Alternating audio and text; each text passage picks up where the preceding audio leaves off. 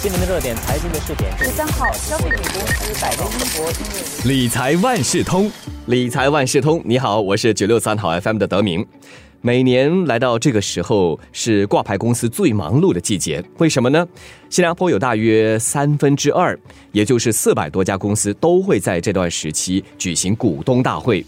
不过，受到这冠病一九疫情的影响，新加坡交易所监管公司已经发出了指示，那就是如果挂牌公司在四月三十号之前要举行常年股东大会的话，那么他们就必须以网络直播的方式来进行。那么，即便只能远程参与啊，这小股东们也应该为这场股东大会做好万全的准备。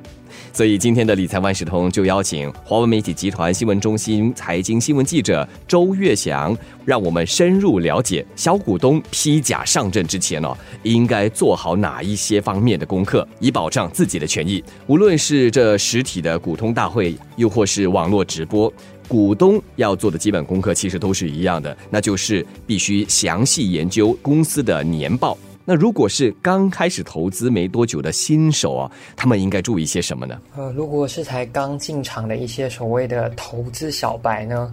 其实你们第一年当你们在买股票的时候呢，公司他们可能在股东大会之前呢，就会先把公司的年报呢寄给大家，而在这时候呢，其实你就可以通过详细阅读里面的内容呢，而去掌握说公司在去年一整年的一些表现。可是，当你拿到第一份的公司的年报的时候呢，你可能会被吓到，因为不管是电子版还是所谓的纸质版，然后一份正常的年报呢，可能会有上百页，有些甚至两百多页，然后这样子厚厚的一份年报里面，你到底要找出什么一些关键的资料呢？我觉得这是可能所谓的投资小白。最担心的地方吧，而我这边呢，其实呢就可以跟大家分享两个方法。第一个呢，就是呢，其实你可以去参考新加坡证券投资者协会，也就是 SIAS 的网站，因为在他们的网站上面呢，其实他们都会分析不同公司的年报，他们会帮助股东呢去找出一些可能觉得他们值得关注的一些课题或是领域。然后投资者呢，也可以从中里面呢，可能获取一些 idea。投资者呢，也可以关注一个地方，那就是在年报里面的所谓的资产负债表，也就是所谓的 balance sheet。然后在这个负债表里面呢，其实你可以看到什么？简单来讲呢，就是到底那个公司呢，它的债务的情况是怎么样？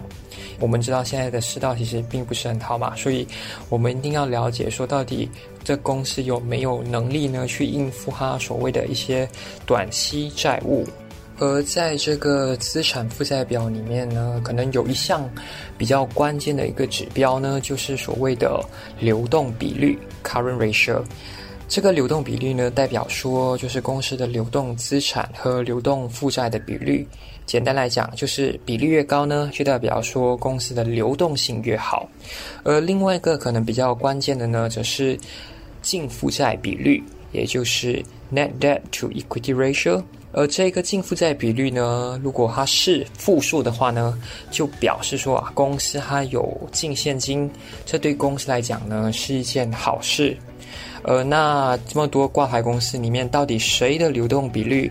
比较高，然后谁的净负债比率呢？又是为负数呢？呃，我可能这边就不方便再做透露，就让大家投资者呢自己去留意。很多公司上个财政年早就结束了，所以最新的年报没有提到疫情对公司业绩的影响。但这也正是很多股东最关心的问题：股东可以采取哪些行动呢？作为股东，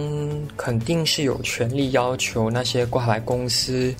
公布他们今年第一季的业绩表现，还有就是到底这个疫情爆发对他们公司的业务造成什么的影响？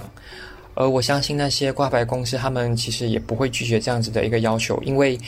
他们如果公开透明的把公司的一些整体情况告诉投资者，这其实也可以让投资者有更大的信心。但我觉得最重要的是呢。股东可以有什么问题呢？都可以尽早就是发问，而且挂牌公司当他们在召开这个股东大会之前的二十一天，其实就会向股东发出会议通知，然后在这时候呢，作为股东就可以把自己一些想问的问题呢，就先寄给公司。接下来这个疑问想请教岳翔。股东大会上向来会针对人事任命和盈余分配等议题进行表决，那是现在小股东只能看直播参与大会嘛？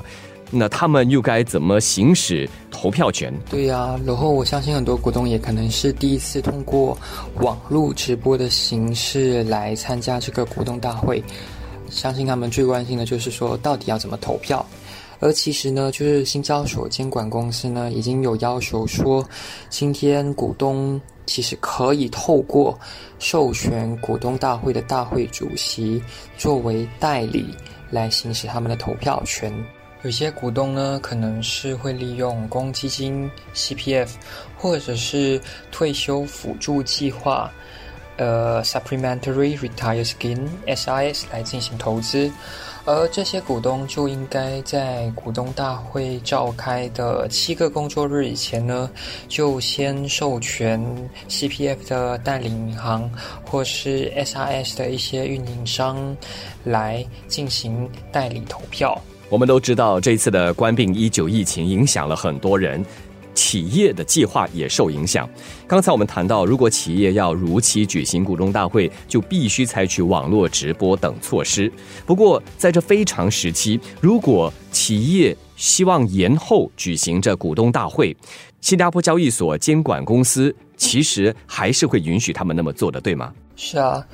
其实新交所监管公司呢，在二月以前呢，其实就已经有宣布，就是让挂牌公司可以有多两个月的时间，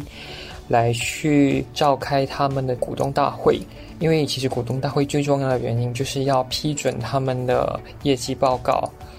最新的消息是呢，其实之前只是允许说业绩报告是在去年年底的挂牌公司才能获准延后嘛。可是现在当局呢，又允许说，只要你的业绩报告呢是截至三月三十一日或是之前的公司，基本上呢，你们已经可以自动获得六十天的这个延后期限，来召开这个常年股东大会。因为是自动获得延后嘛，所以这些符合条件的挂牌公司呢，基本上只要透过邮件呢去通知新交所监管局，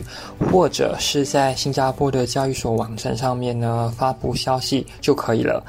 然后他们可能在网上上面要透露说，到底公司预计召开这个股东大会的时间，还有就是董事局呢也要确保说，他们其实延后召开，并不会违反任何的法律条例。所以我给投资者的劝告是是建议就是说，大家应该要多留意挂牌公司他们所发布的最新消息。股东大会呢，如果延后召开的话呢，其实也意味着什么呢？也就是说，大家最关心的这个所谓的股息，可能会也需要延迟支付。然后在这个时候呢，其实证券投资者协会呢已经有就是给股东们建议，就是说应该自己本身就应该要向挂牌公司呢去查询有关的信息。而且，如果那些挂牌公司他们本身有能力继续派发的话呢，其实他们也应该就是照常的去支付。这一期的理财万事通，我们邀请华为媒体集团新闻中心财经新闻记者周月祥为股东们解答这个疑问，那就是股东大会变网络直播，小股东们应该注意些什么？